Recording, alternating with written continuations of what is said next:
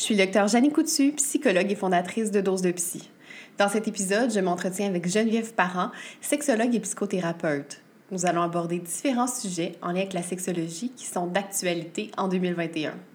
Que ce soit les différentes orientations sexuelles, les dysfonctions sexuelles ou le polyamour, par exemple, nous allons en discuter sans tabou. Je vous souhaite donc une bonne écoute à Dose de Psy, le podcast.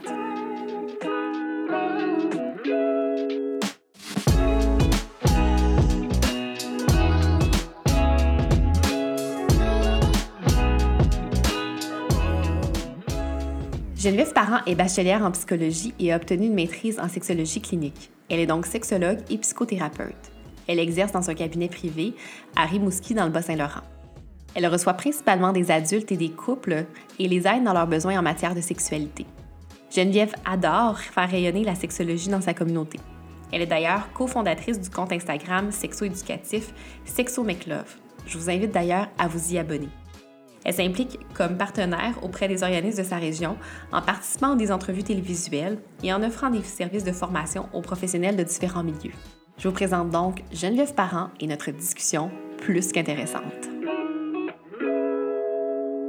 Bonjour Geneviève, euh, sexologue et psychothérapeute. Merci d'avoir euh, accepté de faire partie de l'épisode de Dose de Psy, le podcast.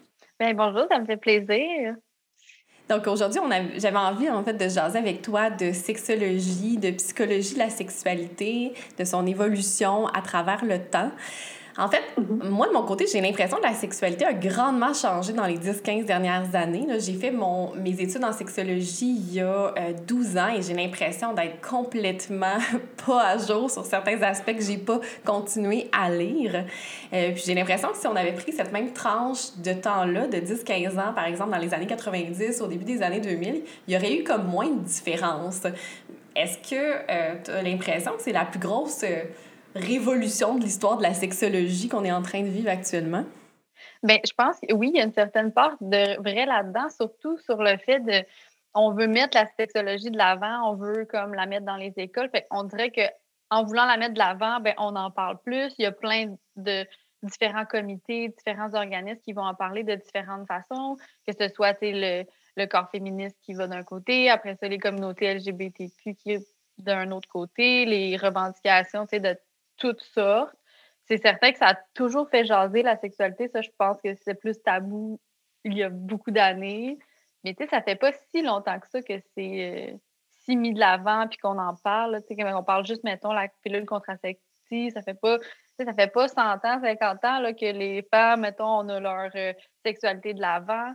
Donc, oui, je sais pas si on aurait une grosse différence si on avait transposé ça 10-15 ans avant. Mais c'est sûr qu'on en parle plus qu'avant. Ça, c'est clair que c'est dans le discours populaire. OK, donc tu as l'impression que, que mon impression vient principalement du fait qu'on en parle davantage, euh, puis que c'est davantage là, euh, mis de l'avant.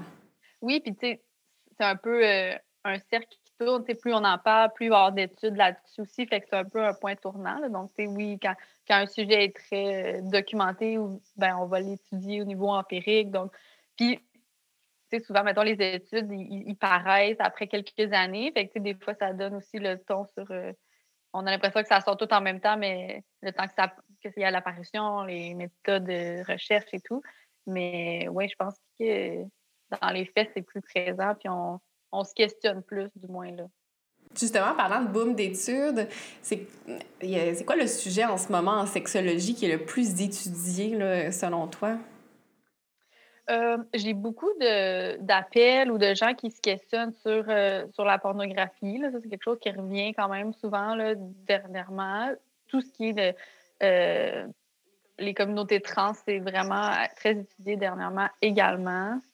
sinon, il y a quand même des sujets qui reviennent là, pour faire des empiriques, là, les relations de couple, les difficultés. Ça reste que les éléments très sexologiques ben, que ce soit des dysfonctions, ça, ça fait longtemps que c'est étudié, que ce soit, mettons, les douleurs, euh, les pertes érectiles, les, les dysfonctions sexuelles de base, les plus classiques. Ça, c'est comme, ça change pas vraiment de. Donc, on n'a pas besoin de les réétudier. Donc, c'est justement les nouvelles thématiques qui sont pas nouvelles dans le sens c'est nouveau que ça existe, mais c'est nouveau qu'on en parle, qu'on les étudie, puis c'est quelque chose qu'on a de la difficulté à comprendre pour beaucoup de gens, là, la communauté, je pense, la société de la misère, c'est pas clair, c'est surtout très fluctuel d'un individu à l'autre, c'est dur de faire des constantes. Fait que les gens, ils veulent comme étudier, étudier pour comprendre un peu les phénomènes qui sont difficilement explicables, qui vont à l'encontre des, mettons, de la binarité là, normale. OK. Mais qu'est-ce que tu veux dire par c'est euh, que, que c'est plus individuel, euh, qu'il y a moins de constance? Bien, en fait, c'est que on est habitué d'avoir un système qui est très binaire, qui est très homme-femme, avec des stéréotypes féminins masculins. Puis là, on est en train d'élargir le spectre. Mais dans ce spectre-là, les gens semblent chercher une certaine euh, étiquette. C'est comme si c'est pas mettons, euh, au niveau de l'orientation sexuelle, c'est pas homosexuel ou hétérosexuel. C'est comme pour absolument mettre quelque chose entre les deux, fait que l'on a dit bisexuel. Mais au travers de ça, il y a plein de fluctuations. Puis c'est ça, je pense que ça devient difficile que le monde dise ah, le monde sont mêlés, le monde sont pas capables de se brancher, comme c'est mm. trop compliqué. Tandis qu'il faudrait valoriser plus justement l'individualité de comme ce qu'on aime, ce qu'on n'aime pas. C'est comme le besoin d'étiquette est super important, mais c'est dans une thématique, un sujet où on, c'est dur de créer des étiquettes qui vont combler à tous. Mais justement, moi, j'ai l'impression qu'il y a un paradoxe social, euh, puis au-delà de la sexualité et de la sexologie, là, euh, aujourd'hui, en 2021, il y a vraiment un désir de sortir des étiquettes. Hein? Les gens nomment ça, puis en même temps, il n'y a jamais eu autant d'étiquettes. Comment t'expliques Comment t'expliques ce paradoxe-là? Ben, je sais, puis ça revient vraiment souvent dans beaucoup de discussions. Je sais pas qu'est-ce qui explique ça. Je pense que c'est un peu dans le désir d'appartenance. Ça, ça fait partie de l'individu.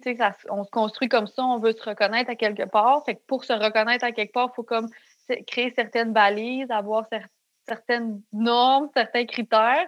Mais en même temps, on ne veut pas être identifié que ça. Mais là, les gens qui sont fluides ou flexibles, ils ont une étiquette aussi. Fait que c'est comme un rendu, un combat d'étiquettes sur on n'en veut pas, mais on crée des termes pour dire qu'on n'en a pas c'est vrai que ça devient compliqué. Là. C'est ça, ça devient paradoxal, effectivement. Ben oui, c'est comme ça devient à l'opposé. Tantôt, tu as glissé euh, par rapport au cours d'éducation sexuelle, euh, puis je me demandais, au-delà des raisons qui ont été données par le ministère de l'Éducation du Québec pour le retrait des cours d'éducation sexuelle, selon toi, c'est quoi les raisons sociales derrière ce retrait-là? C'est une bonne question. C'est un peu les changements de courant, là, je pense que je dirais, il y a comme des vagues. Euh, de ça, on, va re-questionner les choix politiques euh, dans tous les domaines, je pense. On se questionne sur le pourquoi. Peut-être que dans une certaine mesure où ils n'ont pas le contrôle sur qui sur le contenu, sur qui va le donner, sur les professionnels qui les donnent, dans, le temps où ils ont retiré tout ça, l'ordre des sexologues n'était même pas présent encore. Donc, c'était peut-être moins balisé. Puis la peur de provoquer euh, comme engouement sur la sexualité plus important à force d'en parler. C'est comme la peur générale de ah, plus on parle de quelque chose, plus qu'on va donner le goût, ce qui est, ce qui est faux, en fait. C'est comme c'est pas vrai. C'est comme n'importe quoi d'autre. Euh, l'interdit est souvent plus attirant que de ce qu'on parle. Donc, euh, c'est comme un peu l'effet inverse. Mais c'est difficile d'aborder la sexualité. C'est la sphère la plus intime de, des gens, de l'être humain. Et qu'on dirait que d'avoir l'impression de mettre ça à l'école dans un système qui est public, c'est probablement quelque chose qui était euh, menaçant ou euh, c'était plus facile de le retirer que de créer des balises qui étaient probablement saines. Parce que c'est ça, moi j'ai fait le cours de formation personnelle et sociale quand j'étais au secondaire, qui était le cours dans lequel on parlait de sexualité. J'imagine que tu as eu ce cours-là toi aussi, parce qu'on est pas mal le même âge moi, je pense que j'étais la première année que je n'avais pas eu. Ah, on a eu dans les cours d'éthique et culture religieuse, sais qu'on parlait de ça déjà. Le, le contraste, c'est pas la meilleure place pour parler de ça. Pas qu'on pouvait pas, mais je pense que ça montre à quel point la religion, elle avait encore un petit, euh, une hmm. petite prise là, sur la sexualité des gens là, pour le mettre dans ce cours-là. Oui, parce que c'est ça, nous, c'était un cours qui était donné euh, par le prof généralement de morale. Euh, puis, euh, tu sais, quand même, j'avais appris ma sexualité à travers ce cours-là. Je le trouvais super pertinent comme cours. Mm-hmm. oui, c'était gênant, mais quand même, tu sais, c'est là qu'on avait on avait, par exemple, testé de mettre un tampon dans un verre, de voir la, la quantité d'absorption. On avait ah, touché comme les condoms. On avait parlé de en tout cas, bref, de plein de choses, euh, genre la puberté. Euh, j'avais appris des choses dans ce cours-là qui, que je me souviens encore aujourd'hui. Donc, euh. Ben oui, ben oui, je me c'est vague de ce que je me souviens. Je me rappelle du condom qu'elle a mis sur un pénis en bois, sur comment faire une digue dentaire, là, de le couper pour pouvoir faire une protection pour la vulve. Mais honnêtement, je me rappelle pas grand-chose à part de ça. Donc, c'était très léger, là, le contenu on a parlé du TSS, les mm. protections, mais pas plus que ça. Puis, c'est là où le programme, je pense qu'il va être pertinent, où il est nécessaire là, pour, pour. Parce que c'est pas juste ça, la sexualité. C'est pas juste le condom, c'est pas juste les TSS, c'est pas juste le cycle menstruel. C'est comme si on mettait le plaisir, dans ce contexte-là, on met le plaisir sur les hommes qui on parle d'érection, le condom, mais les femmes, on parle du système reproducteur. C'est c'est vraiment au-delà de ça. Euh. Oui, tu as raison. En, même temps, moi, pour vrai, on avait appris des choses sur les relations amoureuses aussi. On avait écouté un film là-dessus. On avait écouté un film sur la, euh, le, consentement. Et pourtant, ça date, là. Moi, mes, années de mm-hmm. secondaire, c'est fin des années 90.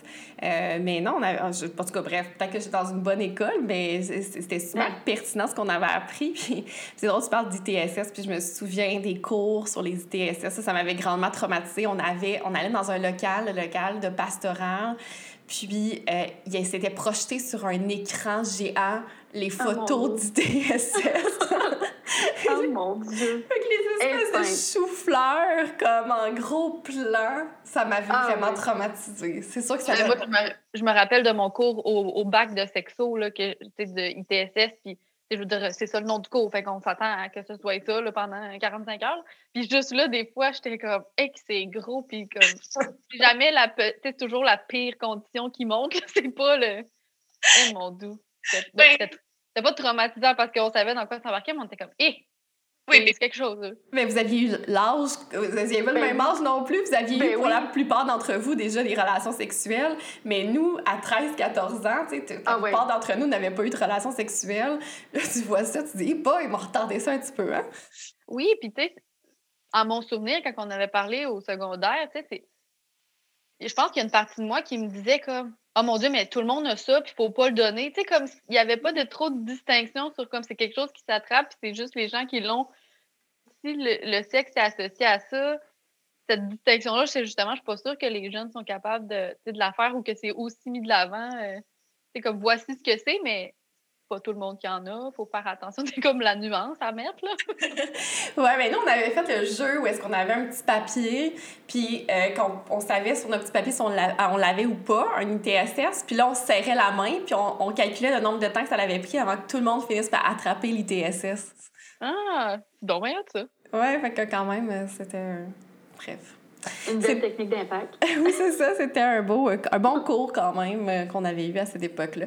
Puis justement, est-ce que tu vois des différences dans ton bureau des, de l'époque des jeunes qui n'ont pas eu de cours d'éducation sexuelle et de ceux qui en ont eu? Est-ce que tu arrives à, à le savoir presque à travers leur discours ou les mythes qu'ils entretiennent? Oui, un peu. Là. Ben, je sais pas si c'est en lien avec les gens qui ont eu un cours ou pas. je pense que s'ils ont eu une éducation sexuelle ou pas, que ce soit par les parents, que ce soit par euh, c'est par les médias, par l'école, les amis, comme les discours intégrés. Puis ça, c'est quelque chose que j'aborde souvent. C'est comme, c'est quoi tes conceptions de la sexualité? Quel discours t'entretiens sur la sexualité? Puis ces discours-là viennent de qui? Parce que c'est ou de qui, de où? Parce que c'est pas toi qui t'es levé un matin et tu t'es dit ça. Tu peux avoir des préconceptions, mais les discours, ils viennent souvent être nourris par quelque chose.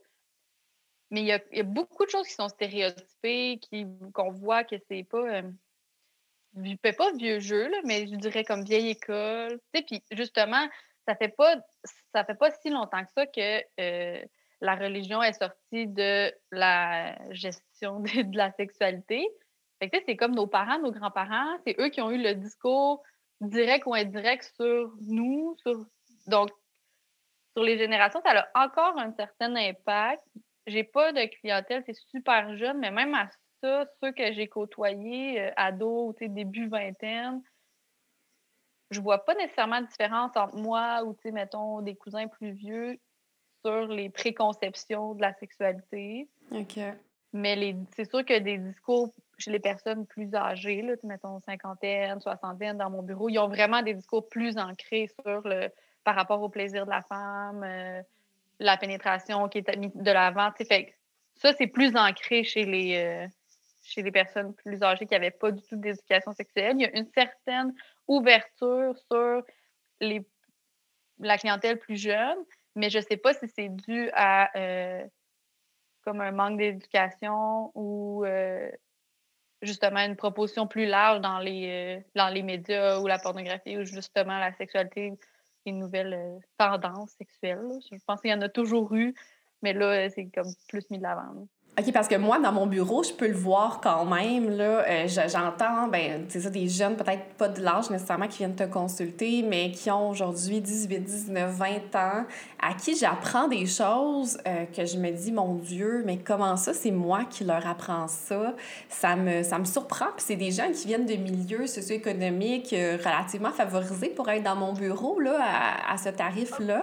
Mm-hmm. donc, puis qui sont allés dans des écoles privées, puis je puis ça, je, je, je, suis toujours étonnée, puis je me dis, mon Dieu, une chance que j'ai fait ma propédeutique en sexologie, puis j'ai commencé ma maîtrise parce que ça m'aide énormément. énormément. J'utilise ces connaissances-là régulièrement dans mes rencontres avec ces jeunes-là. Comment je dois leur dire que la pornographie, c'est pas la réalité? Comment je dois leur dire qu'ils ont le droit de dire non, que telle, telle chose, c'est c'est pas tout le monde qui fait ça. Euh, je, suis vraiment étonnée, moi, de ça.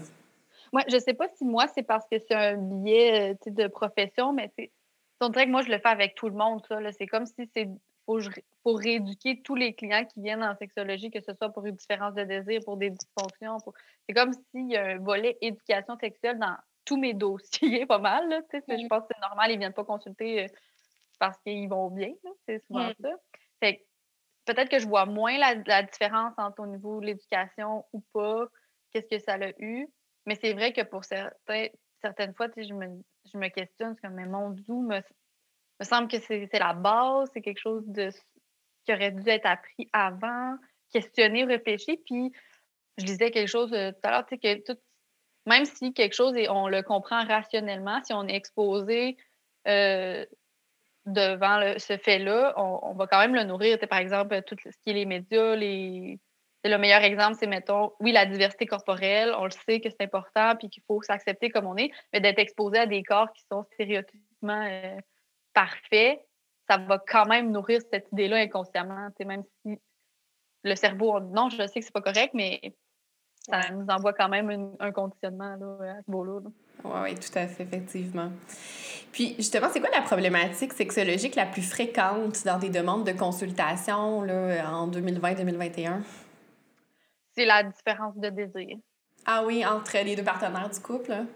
Oui, que ce soit en individuel ou en couple, c'est pas mal ça qui est présent. C'est si j'enlève, mettons, les dossiers où c'est victime d'agression, la, la problématique générale la plus fréquente, pourquoi les couples viennent, puis pourquoi les, les partenaires viennent seuls, c'est pour une différence de désir. ce qui est, qui est particulier, parce que pour les gens célibataires, souvent, il n'y en a pas de problème de, de différence de désir parce que tu es tout seul avec ton désir. Mais c'est vraiment très, très fréquent. ça sous-entend beaucoup d'autres euh, conceptions de la sexualité, beaucoup d'autres problématiques de communication. Fait, mais c'est vraiment le problème le plus euh, répandu.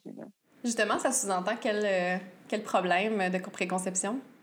Bien, souvent, il y a un, manque de communication sur euh, les attentes, les désirs. Euh, on va créer un cercle comme d'anxiété pour d'évitement des relations sexuelles, même d'évitement des touchés physiques pour ne pas provoquer de relations sexuelles. Puis, souvent, on peut remarquer que du moment où on enlève euh, l'obligation d'une pénétration, le désir va augmenter chez la personne qui avait un désir plus faible. Mmh parce que c'est comme si on associe je veux pas me coller parce que là, il va vouloir une sexualité, l'autre se crée des attentes, je suis excitée.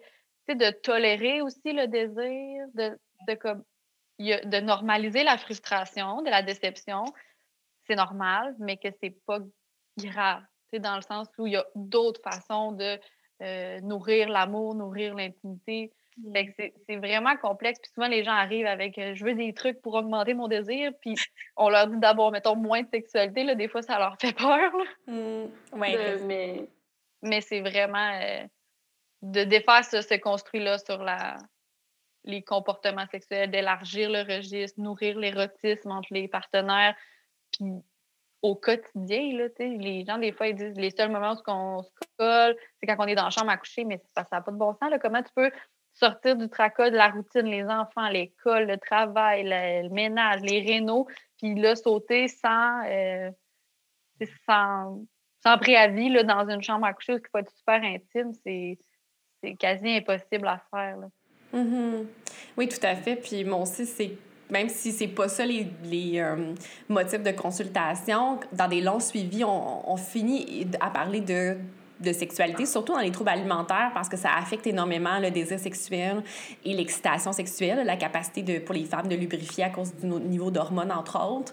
Mais, mm-hmm. euh, mais c'est ça, les femmes, parce que moi, je reçois beaucoup, beaucoup des femmes, 95 les femmes se, se, font prendre dans ce cercle vicieux-là, justement, de dire, hey, ben, tu sais, ce soir, j'avais juste envie de, de, coller mon chum ou de donner un massage, mais là, je me sentais coupable après ça parce que je sais qu'il allait être excité. Puis là, de dire non encore. Fait que, tu sais, je préfère complètement euh, arrêter les contacts sexuels euh, ou intimes avec lui. Euh, puis effectivement, une fois qu'on déconstruit ce cercle-là, ben ça aide énormément. Ou quand même, on, je leur dis, ben la sexualité, c'est aussi très, très large. Du genre aller prendre une douche avec ton chum, du genre aller, euh, ou avec ta blonde, du genre aller te coller, te coller en écoutant une émission de télé. Ça compte, ça aussi. Puis les mm-hmm. gens oublient vraiment ça. Hein. C'est vraiment la notion de pénétration est très, très liée à la relation sexuelle. Hein. Oui, puis ça me fait penser au terme, euh, l'utilisation du terme préliminaire, que je mm-hmm. trouve parfois qui va mettre beaucoup de pression sur quand c'est utilisé comme s'il y avait absolument quelque chose après. quelque chose qui prépare à autre chose. Fait pour un homme ou une femme qui apprécie les caresses qu'on appelle féminines, qui ont des comportements sexuels qui sont excitants, qui aiment ça, mais qui sont comme conscients qu'il doit avoir quelque chose après, ça, ça devient limiter le plaisir puis l'enlever de comment il faut que je me prépare à autre chose. Donc, mmh. tu sais, je pense que c'est un terme général qui est beaucoup, beaucoup utilisé, mais qui est qu'on doit réfléchir, là, puis de pas le, généraliser en, favorisant que c'est quelque chose après, là, qui est obligé d'avoir une pénétration. Parce que c'est souvent la pénétration là, qu'on parle de, après les préliminaires. C'est pas quelque chose qui est vraiment présent dans les relations euh, homosexuelles ou, euh, je pense. Non, c'est ça vient comme si les, mettons, les femmes euh, homosexuelles auraient juste des préliminaires, mais c'est pas. Les mmh. comportements sexuels, il faudrait juste appeler ça des comportements sexuels. Puis, euh, mm-hmm. Ben oui, c'est une relation sexuelle pareille. Puis, ben oui. Tu sais, c'est ça que. Puis, je, me souviens d'avoir déjà eu une discussion avec un de mes amis, puis et, il me parlait de, de justement qu'il y avait eu des contacts sexuels qui n'étaient pas la pénétration avec une fille. Puis, il, il dit, ah, mais tu sais, j'ai pas couché avec. Ben oui, je veux dire, vous étiez tous les deux nus à vous toucher, puis, euh, comme, puis à vous masturber mutuellement. Oui, c'est une, relation sexuelle. Puis t'es comme, ah ouais, mais je sais pas, je la compte pas. J'ai comme, ben, ben voyons. Fait c'est ça, c'est ça, c'est clairement euh, un peu dépassé là, comme vision de la relation sexuelle. Ben oui, ben oui, puis tu sais, c'est comme dire, euh, ça, ça, vient dire, mettons, j'ai pas trompé ou j'ai pas. Euh, je, suis genre, je suis encore vierge, mais j'ai eu des, du sexe oral, j'ai eu de la masturbation euh, comme devant mon partenaire, à, mon partenaire. Fait, je suis comme ça reste de l'intimité sexuelle, de la sexualité, ça reste une relation sexuelle.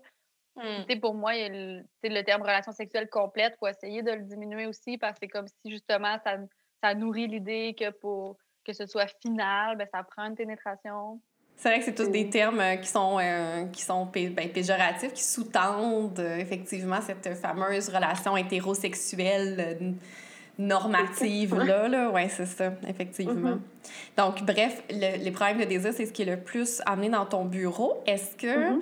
tu as l'impression que ça, ça, aurait été la même chose si je t'avais posé cette question-là puis qu'on était en 1992, mettons?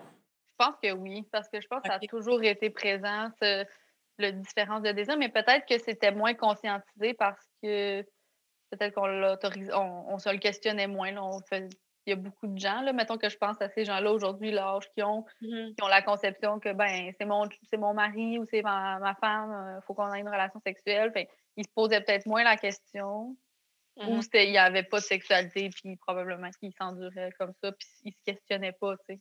Qui n'est mm. pas, mieux, vraiment pas.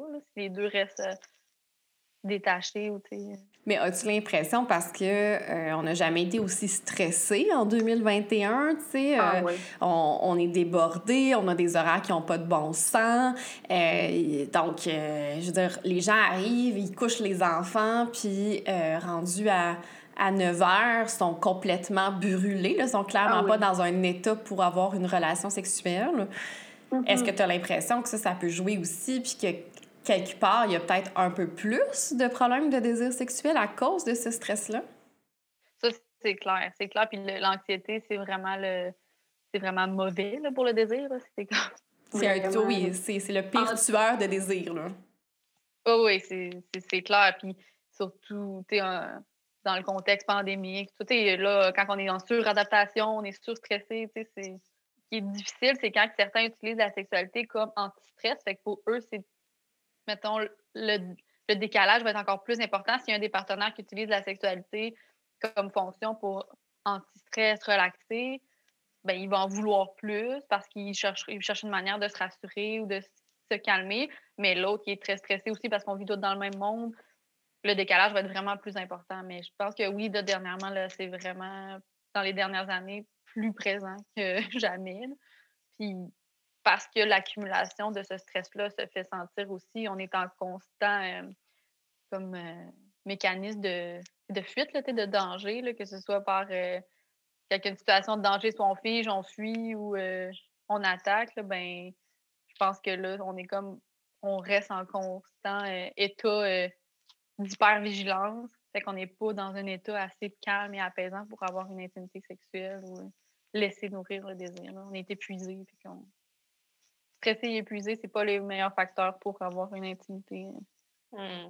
Mais quand on re- regarde avec les clients puis qu'on défait, mettons, le- les comportements sexuels, qu'on élargit le registre, on voit qu'ils ont quand même une envie d'intimité sexuelle, malgré les périodes de stress, que ça peut être très apaisant d'avoir quelqu'un avec qui, sur qui se rattacher sans qu'on ait l'obligation de comme, ah, va falloir faire l'amour, va falloir, tu sais, juste se créer ces moments-là. Parce que là, il y a une distance qui se crée parce qu'on veut pas provoquer d'attente puis de déception.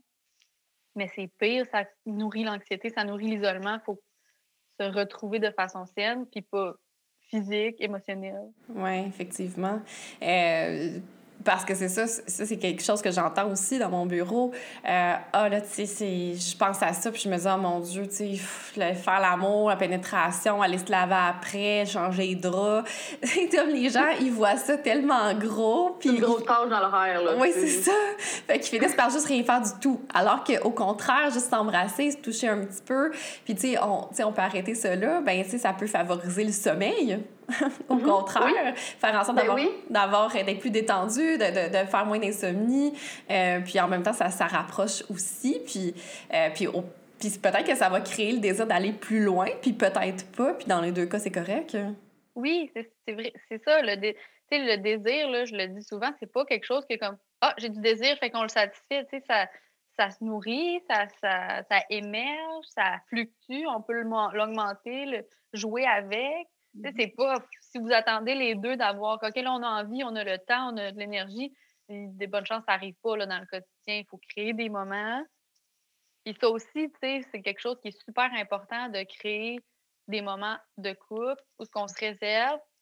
On peut avoir la- une attente de sexualité, mais il ne faut pas que ça, prenne toute la place parce qu'il faut laisser l'espace à comme ah, ça me tente pas, mais de dire ce qu'on a envie, pas juste dire ça me tente pas d'arrêter ça là. J'ai envie que tu me caresses, j'ai envie juste qu'on se colle, j'ai envie qu'on, que tu me flattes les cheveux, que tu me fasses un massage, puis de, de parler, de questionner, de communiquer les désirs. là. Les gens, ils se parlent très peu, là, dans, en tout cas, dans ma clientèle. là. Je vois que c'est ce que je vois.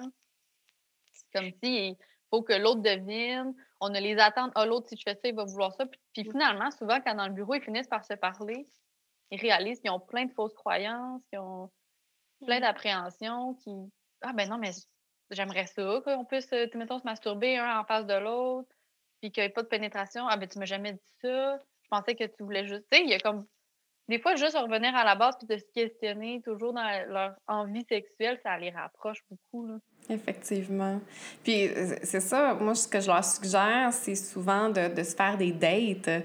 Tu sais, de, ah de, prendre un moment dans l'agenda qu'on peut anticiper, qu'on peut vivre, puis après ça, on peut se parler parce que c'est aussi ça, une relation amoureuse euh, saine euh, qui, et, qui, qui, fonctionne. C'est de créer des souvenirs et c'est d'anticiper quelque chose de positif en plus de le vivre dans le moment présent. Donc, de se créer une date, de se dire, ben chaque deuxième fin de semaine, du mois, euh, on, on, on, sort en, bon, là, on est en pandémie, là, ben mais, euh, mais quand même, c'est possible de dire, ben,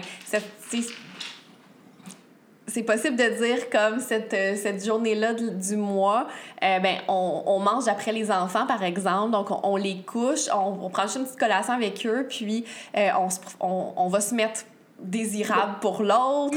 Euh, puis on va à la table, on prend une petite coupe de vin, puis euh, on, on, mange, puis on a notre petit moment à nous intime. Puis quand ah la pandémie... Oui, c'est ça. Puis quand la pandémie est terminée, ben, si on, on, se fait une date, on sort à l'extérieur si on a les moyens de le faire. Puis sinon, on fait ce concept-là qui est à la maison. Euh, donc ça, c'est super riche pour un couple. Là.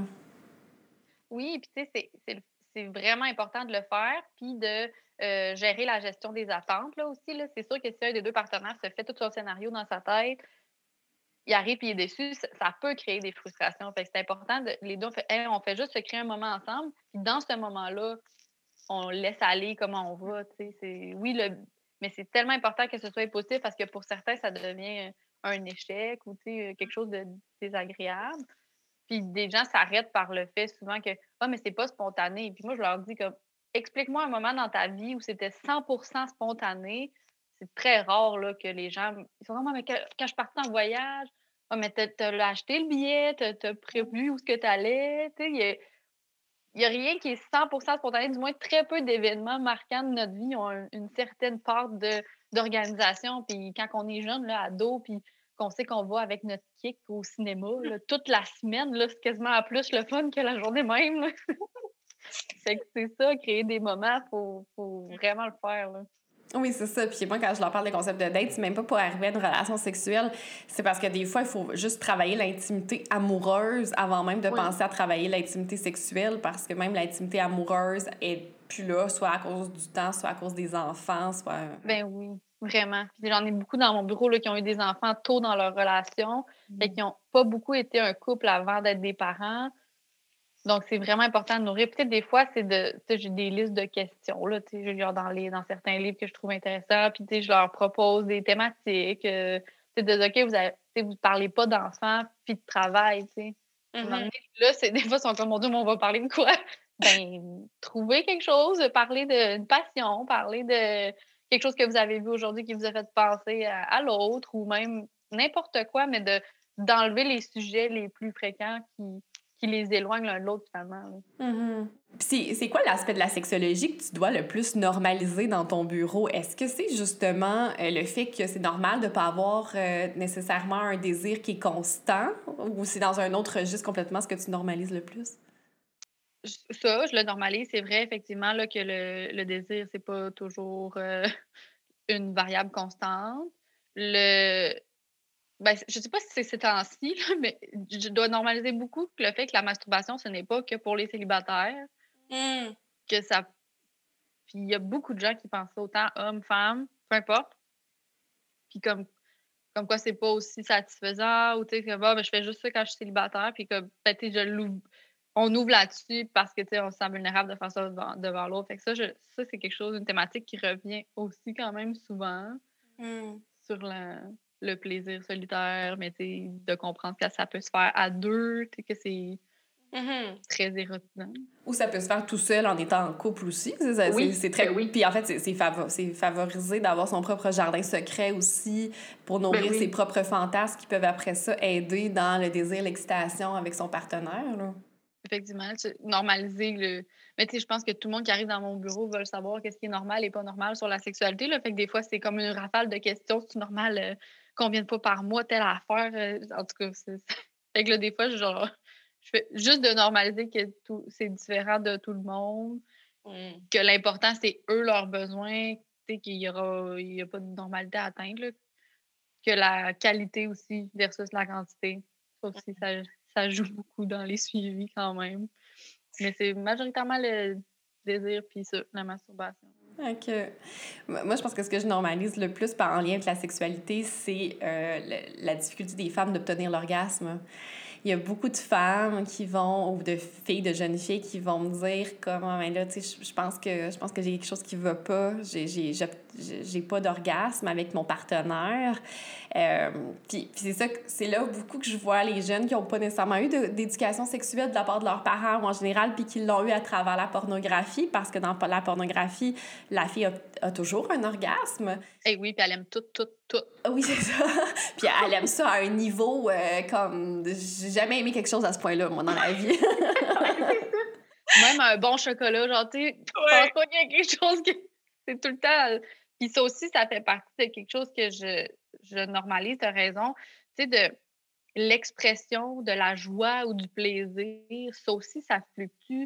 Puis par rapport à l'orgasme, il y a beaucoup cette culture-là de comme c'est la meilleure affaire, tu vas capoter, t'en perds euh, quasiment connaissance, tu perds le compte. Tu sais, fait que ça fait qu'il y a beaucoup de femmes, ben c'est surtout les femmes que je remarque, qui, qui, ont beaucoup de plaisir lors de la masturbation, mais qui sont comme j'ai peut-être jamais eu d'orgasme parce que c'est pas à ce niveau-là qui est présenté par euh, ben, des amis ou la pornographie, que c'est comme c'est la meilleure affaire. oui, comme j'ai vraiment du plaisir, puis je peux sentir la montée quand on parle de la courbe, de la réponse sexuelle. Il y a tous ces, les éléments, mais c'est comme si sont comme je correspond pas à, à la définition idéalisée puis exagérée de l'orgasme.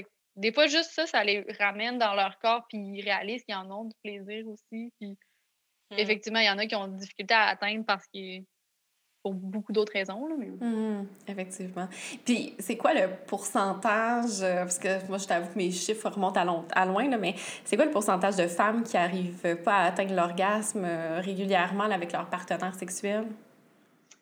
Et mon doux, c'est ce que j'ai vu les pourcentages, j'ai pas, je vais checker dans mon livre, j'en avais tantôt, il y avait de qui en parlait, là.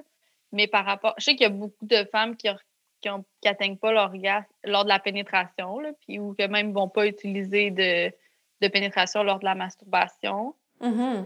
C'est ça, parce que la plupart des femmes vont atteindre l'orgasme à travers la stimulation du clitoris, euh, donc euh, l'organe externe finalement. Donc, il n'y aura pas de pénétration qui va leur permettre d'atteindre l'orgasme. Donc, c'est vraiment une minorité. Il me semble que c'est comme 20% des femmes qui ont des orgasmes par la pénétration vaginale, que ce soit avec un jouet, leur doigt ou un partenaire. Là. C'est vraiment que ça ressemble à ça aussi. Je n'ai pas de pourcentage que ça dit, mais que la majorité, euh, c'est ça, ça va ressenti différemment, puis que plus ils vont penser à avoir un orgasme, moins ils vont l'avoir. Mm-hmm, mmh. Effectivement. Puis il y a quand même un nombre, euh, c'est ça. Puis là, je, pas je me souviens pas du chiffre, mais il y a. Hey, moi non plus, j'ai pas de. Je l'avais dans un.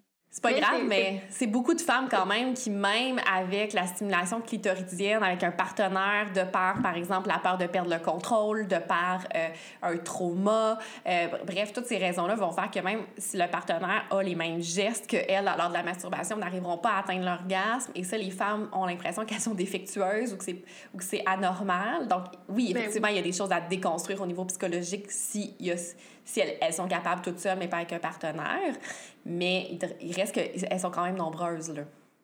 Oui, oui, c'est vraiment. Euh, c'est pas la majorité du tout. Puis mmh. c'est de normaliser que des fois ça peut arriver, des fois non. Puis mmh tout ce qui est de la communication, même si le partenaire il, va la masturber, mettons, avec ses doigts ou sa bouche de la même façon qu'elle, elle pourrait se stimuler, des fois, il n'y a, pas de communication sur le ralenti. Euh, pèse moins fort, euh, doucement, tout ça, par peur que l'autre se sente pas bon ou de, critiquer. mais tout le temps où elle nomme pas ce changement-là ou cet inconfort-là, elle n'est pas dans, son corps, ça ne pourra pas se le laisser aller, justement. Elle ne pourra pas en profiter pleinement. Puis des fois, c'est très sensible, le clitoris, c'est l'organe le plus sensible de tout l'être humain. Fait qu'il faut y faire attention, il faut être capable de dire comme doucement, ça fait mal, ou tu sais, des fois, mmh. quand c'est trop sensible, ça va créer de la douleur. Puis, tu sais, même dans le livre Corps à corps, justement, il y a des témoignages de femmes qui a dit, même moi, quand je me masturbe, il, à un moment donné, il faut que j'arrête parce que c'est trop sensible, tu sais, puis ça mmh. parle, tu sais, c'est même à elle. Fait que en plus, quand c'est avec un partenaire, il y a faut encore plus le mentionner puis le communiquer. Puis... Effectivement, c'est ça, c'est que la plupart des femmes vont se masturber en, en, en étant autour du clitoris parce que directement dessus, c'est trop sensible, c'est ça. Exact. Ouais. Et puis, puis c'est drôle parce que tu sais, tu parles de communication, puis effectivement, tu sais, combien de fois dans des soupers de filles, on va entendre nos amis dire euh, Ah oui, j'ai couché avec un gars hier, mon Dieu, que savait pas comment euh, me masturber, il me faisait mal, puis ben, pourquoi tu y as pas dit, tu sais? C'est comme. pourquoi c'est à nous que tu le dis? C'est pas, pas utile. ben, tu sais, c'est. Oui, c'est ça, ça. Ça, ça t'aidera pas. pas utile, mais tu sais. oui, c'est ça, ça t'aidera pas à avoir ton orgasme. En fait, bref. Ben oui, puis tu sais, c'est comme si. Ça, ça aussi, un... ben, on parlait de mythe tout à l'heure, ça, c'est un, un truc que je dois souvent recadrer ou rééduquer les gens que comme. C'est pas vrai que ton partenaire, il sait qu'est-ce que tu veux. Puis c'est mm. pas vrai qu'il t'aime moins si tu dois lui dire. C'est. Mm je veux dire, quand tu vas n'importe où au restaurant, tu commandes qu'est-ce que tu veux, tu fais des spécifications sur y a-tu telle affaire dedans, j'aime pas ça, mais en pas. C'est la même affaire dans la sexualité. Il faut être capable de dire euh, qu'est-ce qu'on aime, qu'est-ce qu'on n'aime pas. Puis souvent, dans, tu sais, j'ai pas de statistiques, mais souvent dans les études, les, les, partenaires vont aimer ça, que d'être la gentilité sexuelle, d'être capable de dire moi, c'est ça que je voudrais, c'est ça que je veux pas. Ça, ça fait partie de de l'expérience qui est positive, là, de capable de communiquer adéquatement, de dire ça, ça j'aime ça, mets ta main autrement, touche-moi de telle façon. C'est comme si une fois que la sexualité a commencé, on parle plus. Puis, dans le mmh. bureau, j'aime ça le pratiquer là, de façon, là, pratiquer-le dans un contexte qui est non sexuel. C'est super important là, de. Mmh. comme embrasse mon cou, euh, mords-moi l'oreille, euh, touche-moi, pogne-moi une fesse, de le dire pour pratiquer, d'être capable de se verbaliser un à l'autre, puis de comment l'autre réagit aussi à ça. trouver sa façon de communiquer. Tu n'es pas obligé de dire euh, comme d'un film non plus, ou de, de, trouver sa propre façon de communiquer ses désirs ou ses besoins sexuels. Dans mon temps, là, je, je de dire ça comme ça, on, entendait parler de l'hétérosexualité et de l'homosexualité. C'était pas mal de ces deux types d'orientation sexuelle-là qu'on parlait. Puis même, je me souviens pas, quand j'étais plus jeune, justement, dans mon cours d'éducation sexuelle, on avait parlé de bisexualité.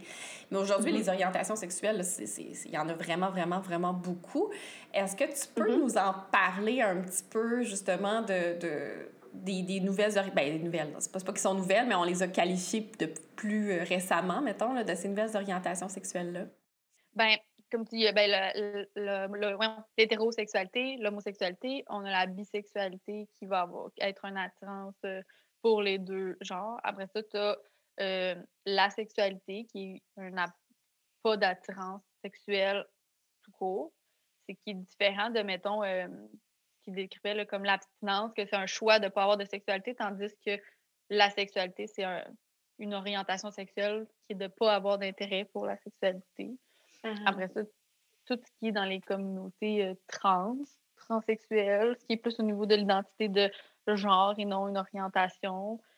Après ça, queer, qui est de ne pas vouloir avoir d'étiquette au niveau de la sexualité. Pour ce qui est de toutes les autres, je voudrais que je retrouve toutes les définitions. Euh, Mais il y a la, pan, il y a la pansexualité aussi, qui est d'avoir une attirance sexuelle envers, envers euh, pas du tout le genre, mais plus la personne, euh, mm-hmm. qui, euh, dont on entend beaucoup plus parler. Oui, on entend parler, puis il y a des, surtout parce qu'il y a des gens qui ont fait partie de télé-réalité et qui en ont parlé aussi ouvertement, puis que ça a été euh, mis de l'avant. Puis souvent, je pense que ça commence comme ça. Quelqu'un en parle très ouvertement, puis on en parle plus. Mais ce que je, en fait, pourquoi j'ai moins de, d'éléments là-dessus, c'est que souvent, dans, dans mon bureau, je fais plus face à des gens qui, qui, ont une fluidité dans leur, dans leur orientation, dans leur fantasme, dans leur préférence sexuelle, mais qui n'ont pas nécessairement envie d'étiquette. Mm. Qui, qui, ou que même quand ils ont une étiquette, ils vont trouver euh, Ouais, mais je ne correspond pas tout à ça. Fait que souvent, on, on différencie l'orientation, euh, l'identité, une attirance pour des, que ce soit le genre ou le sexe, le corps, la personne. Mm. C'est plus comme ça que les gens l'apportent aussi euh, de ce que je vois. Mm-hmm. Parce que il y a un organisme ici qui est plus euh, Main Bas-Saint-Laurent qui fait vraiment beaucoup de militantisme. Puis de... C'est une belle communauté pour la communauté LGBTQ. Puis c'est ça pour les gens qui nous écoutent, l'orientation sexuelle, en fait, c'est un continuum et euh, il n'y mm-hmm. aurait pas de gens 100% hétérosexuels et de gens 100% homosexuels. Donc, euh, l'orientation, c'est vraiment là, euh, quelque part sur ce continuum-là. Et ça fluctue à travers la, vie aussi. Les études qui ont évalué l'orientation sexuelle, qui leur ont fait placer là, chaque individu où est-ce qu'il se situait sur le continuum, ils voyaient qu'à travers les années, les gens ne se plaçaient pas nécessairement au même endroit. Euh, puis l'orientation sexuelle, c'est l'attirance qui, euh, qui est sexuelle, mais pas juste sexuelle, qui est aussi émotionnelle. Donc ça, ça inclut plus que la sexualité. Oui, par rapport, euh, même par rapport à la sexualité, ça aussi, c'est encore quelque chose qui varie, mais il y a des désirs souvent romantiques, euh, de, d'intimité, qui est non sexuel. Donc, tu sais, c'est, pas vrai que les gens asexuels n'ont pas de relations mmh. amoureuses. Donc, il y en a qui vont vouloir être en lien avec les autres, vouloir avoir des euh, relations intimes, d'avoir un désir euh, qui est non sexuel, qui est pas. Mmh. Fait que oui, ça fluctue effectivement au, courant de la vie en fonction des expériences, en fonction du développement. Mmh. ouais. Oui, puis même des fois, on va entendre des gens qui vont dire Moi, je m'imaginerais pas en tant que fille avoir une relation amoureuse avec une fille, faire ma vie avec une fille, mais j'ai des fantasmes sexuels, puis j'aime ça avoir des relations sexuelles avec des filles. Donc, ça, c'est une autre forme d'orientation sexuelle. Oui, oui, il y a tu sais, je pense que du moment où on, on met des limites, c'est là où il y a un problème, tu sais, de dire ah, on peut pas faire ça ou on peut pas être ci et ça. Je pense que du moment que la personne est capable de, de l'exprimer, de dire moi, j'aime justement, j'aime ça avoir des relations sexuelles avec une personne de même sexe, mais pas nécessairement être en relation avec elle. Mmh.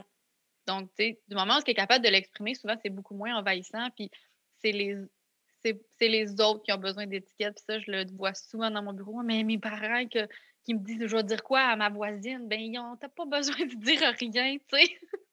comme pour les autres, comme, mais là, je vais expliquer ça comment à, à ta mère que c'était à faire, ben, t'as pas besoin, c'est comme ça. Puis... Mais c'est dur d'avoir cette confiance-là, puis cette estime de soi forte pour dire que je m'assume de même, j'ai pas besoin de l'expliquer aux autres. C'est souvent difficile. C'est la partie la plus tough. Oui, effectivement. Puis, tu sais, quand on parlait du, de l'épisode de podcast, je te disais, euh, je te parlais d'une anecdote que j'avais eue dans mon bureau. Une jeune, là, de, de du début du secondaire qui, que je lui parlais de parce qu'elle m'avait parlé d'une amie qui était attirée envers elle, qui voulait sortir avec elle. Puis, euh, en tout cas, bref, ça m'en est venu qu'elle m'a dit Mais madame, aujourd'hui, là, toutes les jeunes sont bisexuels. ça m'avait fait beaucoup rire. Et donc, qu'est-ce que tu lui répondrais à, ma patiente?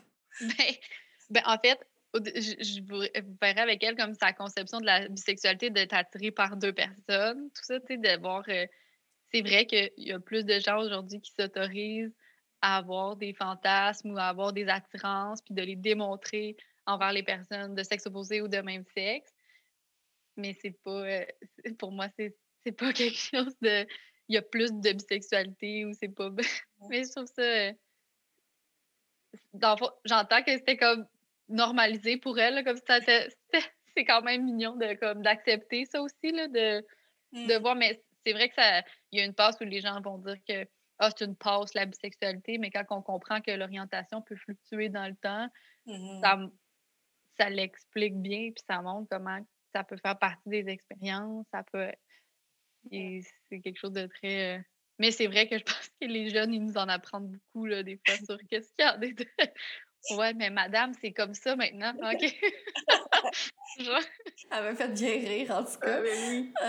mais, mais c'est ça, en fait. Je pense que les jeunes n'ont jamais été aussi ouverts. Je pense que c'est ça que ça témoignait, cette, cette affirmation-là de sa part. Mais je me demande justement, est-ce qu'on en est venu? Puis ça, c'est un autre, euh, c'est une, une, autre de mes patientes qui m'a nommé ça dans un autre contexte, mais qui me disait, est-ce qu'on en est venu à ce que il faut... La normalité, c'est d'être ouvert sexuellement, puis que si on s'affirme hétérosexuel, c'est le nous, c'est nous qui, qui est anormal, c'est nous qui sommes euh, homophobes.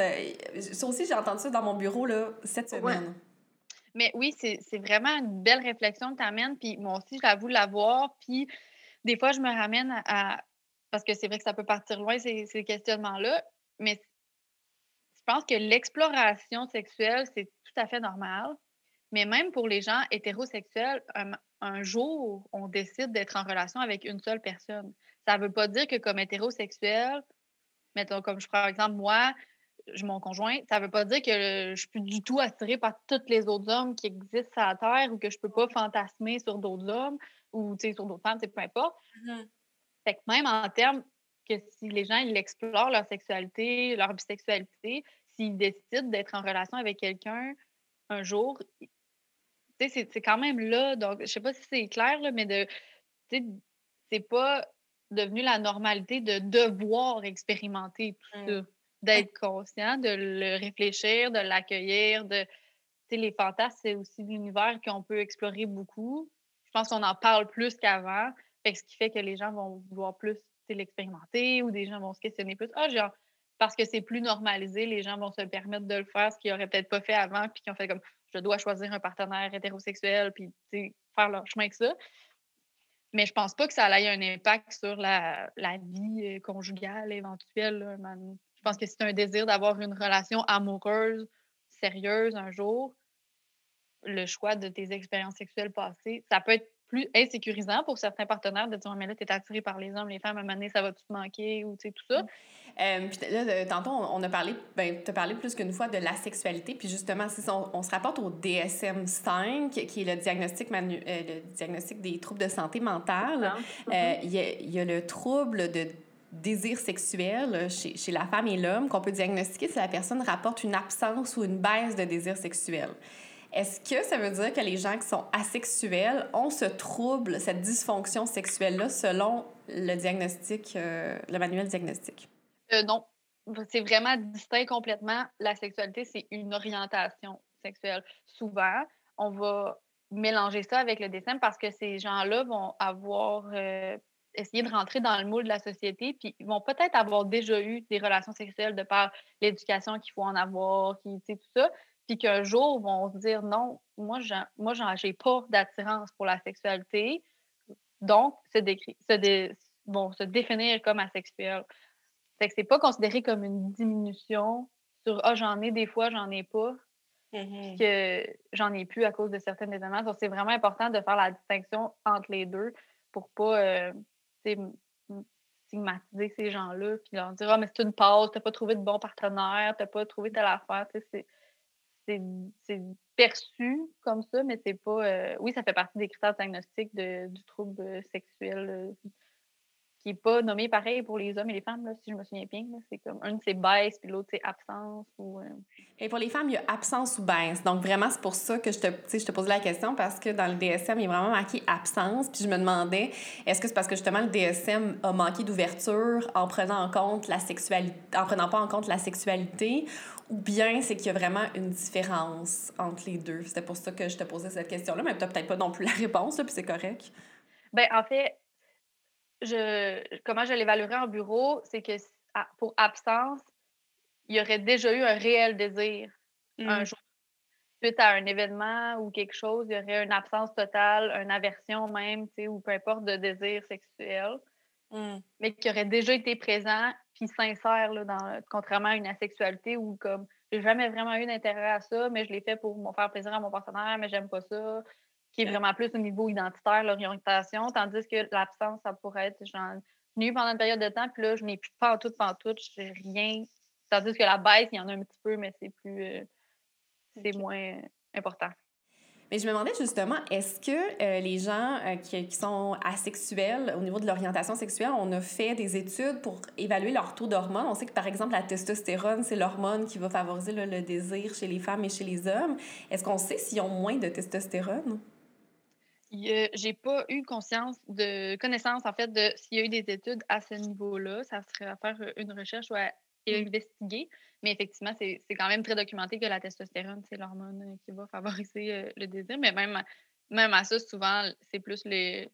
Je dirais plus le. Au niveau de la baisse de désir, c'est même si y a une prise de testostérone, le stress, l'anxiété ou tout ça, ça va pas favoriser euh, le, le, désir sexuel. Mais il faudrait, faudrait voir. Mais considérant la conception de la sexualité, là, je pourrais. qui est de la sexualité qui est comme une orientation sexuelle, faudrait voir à ce que les gens veulent l'étudier pour voir si c'est une pathologie qui se règle ou Ouais, ben, ouais, mais sans dire que ça serait peut-être de la comprendre, en fait. Est-ce que, par exemple, au niveau du cerveau, au niveau du centre du plaisir, est-ce que quand il se masturbe, est-ce que ça, ça, ça, ça allume moins, par exemple, que quelqu'un qui est dans qui, qui, est hétérosexuel, homosexuel, peu importe l'autre orientation sexuelle, euh, est-ce que leur cortex euh, sensoriel est distinctif au niveau des organes génitaux?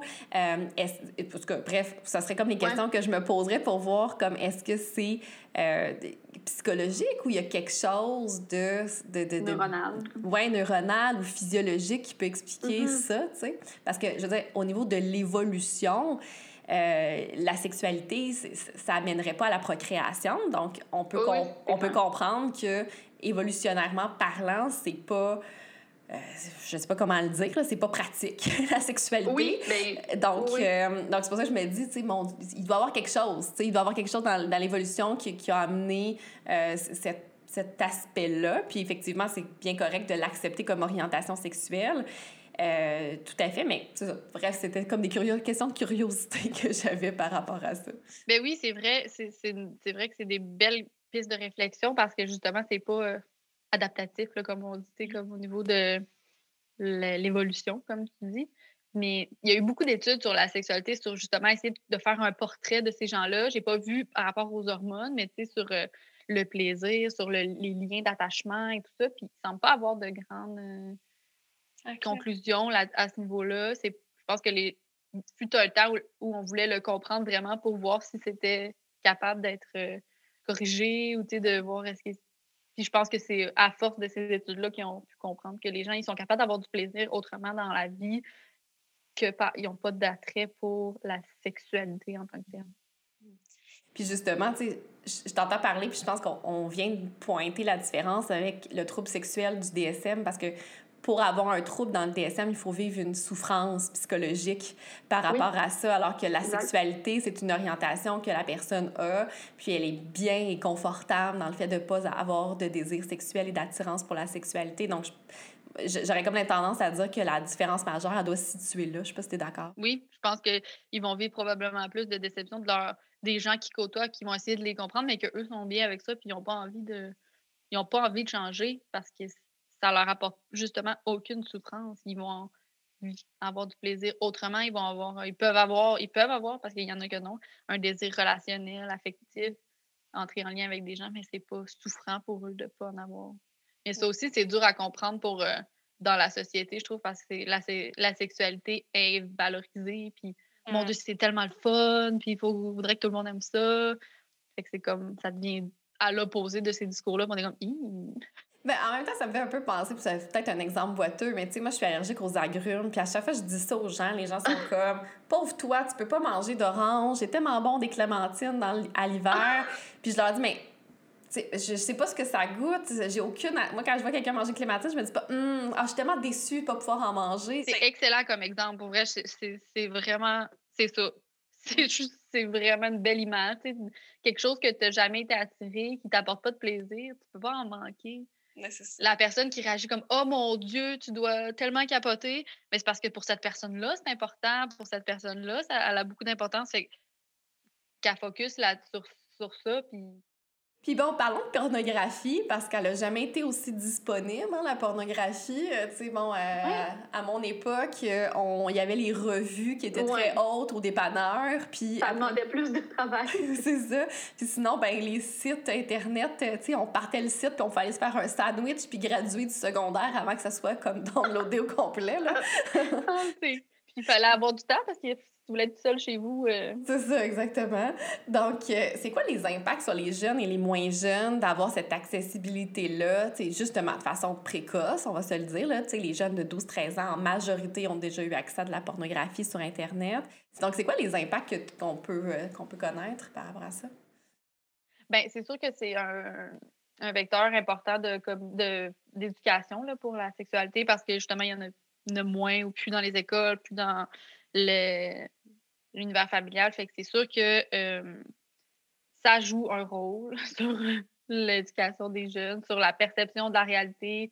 Puis, il veut, pas, ça vient comme favoriser les stéréotypes de genre qu'on a déjà envers la sexualité. Donc, comme on a déjà dit tantôt, même si rationnellement tu dis c'est pas vrai, le fait d'être exposé à des scénarios, des discours comme ça, des, des comportements, inconsciemment, tu l'intègres, puis ça peut jouer. Moi, j'aime dire que c'est pas tout faux, c'est pas tout mauvais, en fait, tout mauvais, mais que ça prend un regard critique, puis que ce soit accompagné d'éducation. On n'empêchera pas la pornographie d'exister. C'est utopique de penser qu'on va l'enlever. Mm. Mais de la porter avec un support ou un soutien d'esprit critique pour nos jeunes, ça peut être bien. Puis, d'amener la discussion. Puis, là, je vous dis, ça, c'est gênant, on va se le dire, d'aborder ça avec nos jeunes ou avec euh, nos neveux, nos nièces ou peu importe nos étudiants. Mais comme, qu'est-ce que vous trouvez? de les faire réfléchir. Puis, c'est la partie qui est la plus importante à faire. Puis, de proposer des alternatives de, de pornographie plus féministes, plus responsables, j'aime dire, plus plus éthique, en fait, ou est-ce qu'on sait que la, la fille, euh, parce que c'est souvent les filles, malheureusement, là, qui sont exploitées là, dans la sexualité plus ben commerciale qu'on peut trouver gratuitement sur Internet, euh, mm-hmm. alors que la pornographie qui est payante, euh, pour sur certains sites, on sait que les filles sont, sont bien traitées, que les ITSS, c'est pris au sérieux, qu'ils sont protégées, tout ça. Oui, qu'on voit l'usage d'un condom, des fois, c'est très... Il y en a. Effectivement. Puis euh, aussi des. Euh, parce que la pornographie telle que trouvée généralement sur Internet, sur les sites les plus populaires, c'est de la c'est de la pornographie réfléchie par des hommes, réalisée par des hommes pour des hommes. Donc souvent ah les femmes ne vont pas nécessairement s'y retrouver pour avoir du plaisir parce que c'est pas conçu comme ça. Les plans de caméra sont sur la vulve de la femme. Donc si tu es hétérosexuel puis ça t'intéresse pas la vulve de la femme, mais ben, ça c'est pas quelque chose qui va t'exciter.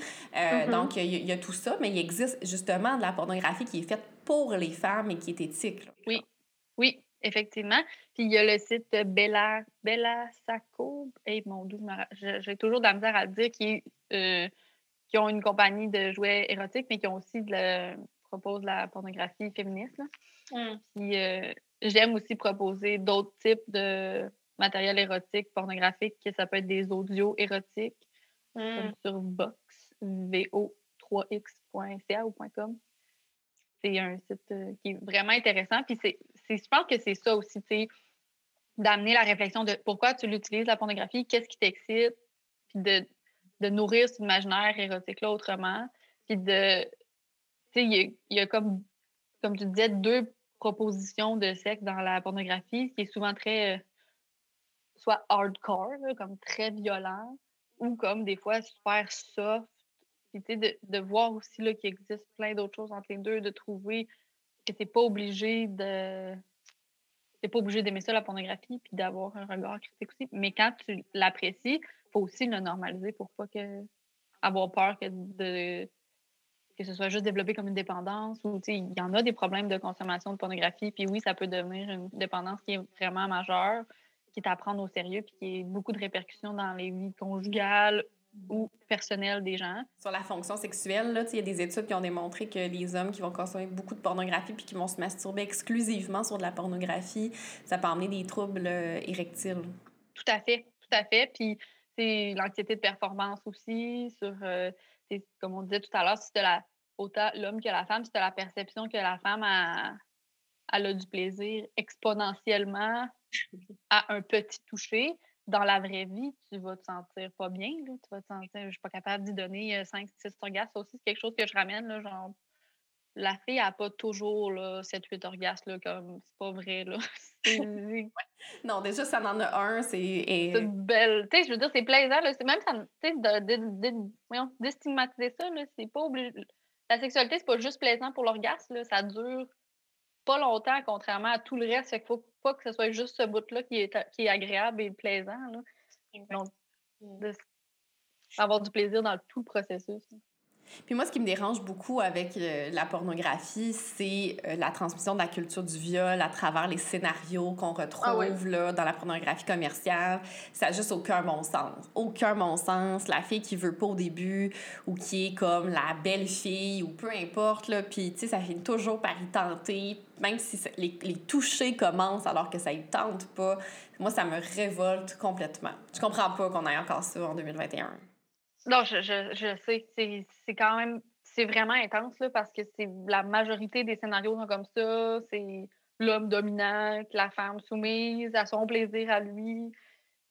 Même dans certaines euh, pornographies féministes, il y a quand même ces, ces scénarios-là.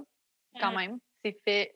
Puis, tu sais, oui, ce fantasme-là, il existe quand même chez des gens euh, de façon saine, tu sais, d'être. Euh, d'avoir ce désir de domination, soumission-là, c'est quelque chose qui peut être sain, mais c'est la limite est, mince, puis c'est trop dangereux de le proposer comme ça dans un site où c'est, je veux en quantité industrielle, puis pas supervisé, pas. Tu sais, c'est. Non, c'est, trop, c'est trop, c'est trop comme scénario. Là. Parce que c'est ça, la domination-soumission, c'est sain dans une relation quand quand on a un nom de code ou que ben ça a été discuté avant. sais moi, ce que j'aime, c'est que tu sois plus dominant. Fait que, par exemple, mm-hmm. ça, ça, ça. Mais si tu dépasses ma limite, je vais dire telle affaire, puis comme ça, ben, tu vas le savoir, puis tu vas t'arrêter. Alors qu'on voit zéro ça là, dans, dans les scénarios de pornographie. Non, non, non. c'est violent, là. C'est de la pure violence euh, verbale, physique, sexuelle. C'est tout, là. C'est... Même, dans le non-verbal, tu le vois, là. Des c'est vraiment des scénarios horribles. Puis même dans certains films aujourd'hui, il y en a de la, propos mm. de la proposition de ça dans des scènes où les femmes vont accepter. Fait que, même si on, on, est, on, en parle beaucoup, ça reste que c'est quand même présent. Puis pour notre inconscient, c'est. On, va l'intégrer, là, malgré tout. On va être pas bien, mais. Ben, mm. écoute, c'est tout, tout, le temps ça. C'est dur là, pour, pour les gens, mettons les clients ou même la société de dire c'est pas normal, mais il y en a partout, tu sais, c'est comme moi tout seul dans mon bureau qui dit que c'est pas normal. Tu sais, si son conjoint lui montre de la pornographie tout le temps comme ça, puis qui dit que c'est normal, check, elle aime ça, tu sais, elle, le sait au fond d'elle, puis elle est contente que je dise que c'est pas vrai, puis ça, ça la valorise, mais c'est vrai que dans le quotidien, ça peut être difficile pour certaines là, quand ils vivent de la violence comme ça. Puis, euh, dernier euh, sujet, en fait, j'avais envie de parler du polyamour ou des relations amoureuses à trois ou à plusieurs partenaires parce que mm-hmm. euh, c'est plus fréquent actuellement. Là. En tout cas, bref, on en parle plus dans tous les cas. Puis, puis, puis, bon, j'ai envie d'en venir sur un terrain peut-être un peu glissant, là. mais dans mon bureau, moi, ce que je vois des gens, puis encore une fois, c'est pas une population qui est euh, c'est pas une, représentation de la population générale, c'est des gens qui viennent dans mon bureau pour des raisons. Là. Euh, mais je remarque que les gens qui sont dans des relations de polyamour, euh, ils, ont, ils ont. En fait, moi, dans mon bureau, 100 des gens qui étaient dans le polyamour avaient un attachement insécure, voire même un trouble de personnalité limite. Et c'est aussi ce que j'observe dans mes amis qui sont dans le polyamour, mes connaissances sont dans le polyamour, mm-hmm. sans leur dire qu'ils ont un trouble de personnalité. Euh, il y, a, des, petites, euh, des petits traits, mettons. Il y a des petits traits de trouble de personnalité de cluster B, là, donc euh, narcissique, histrionique ou, limite. mais clairement, uh-huh. des troubles d'attachement, des gens qui n'ont qui ont pas vu une de leurs figures parentales. bref. Mm-hmm. Puis là, je me demandais, y a-t-il des études qui ont été faites sur les sur euh, l'attachement des gens dans le polyamour? Est-ce que c'est juste parce que j'ai un billet énorme dans mon bureau? Ben, c'est pas tout ça. Moi aussi, je t'avoue que les gens qui viennent dans mon bureau, j'ai un peu ce même constat-là. Je n'ai pas trouvé d'études spécifiques sur polyamour et attachement, puis ça serait vraiment intéressant. Ce que je voyais, c'est des parties d'études qui, qui l'abordaient, qui comparaient le, les relations monogames puis le polyamour. Puis étonnamment, ça m'a même surpris, c'était comme une étude de 2013 qui disait que les gens polyamoureux ont, euh, auraient un niveau d'intimité plus élevé que les gens monogames.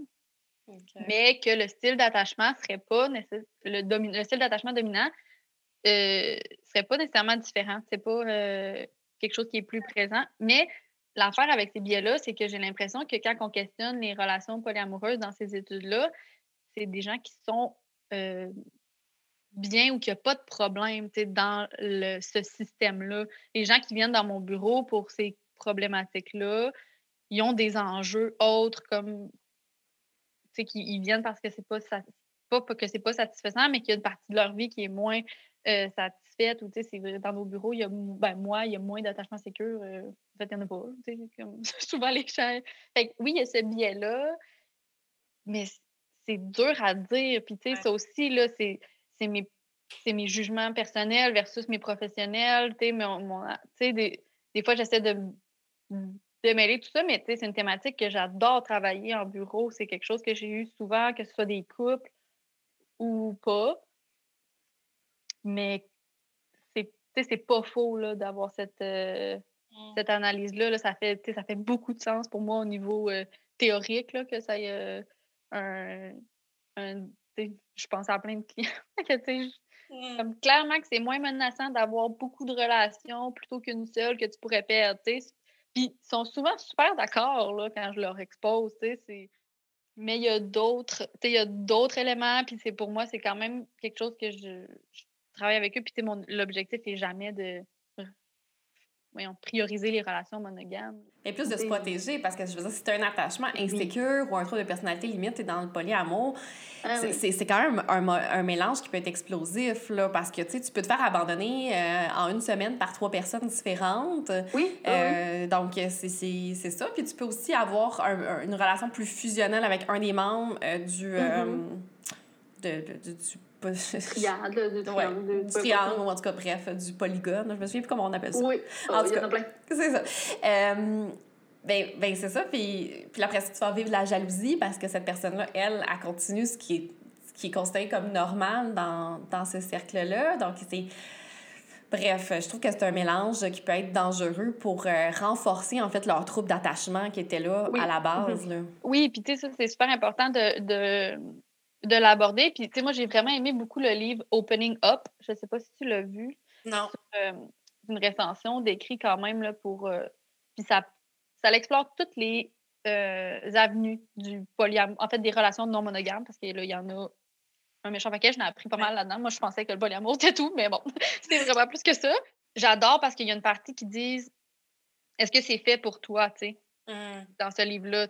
Euh, puis tu sais, c'est super clair que c'est pas une façon de mettre du piquant, c'est pas pour gérer une situation qui va pas bien.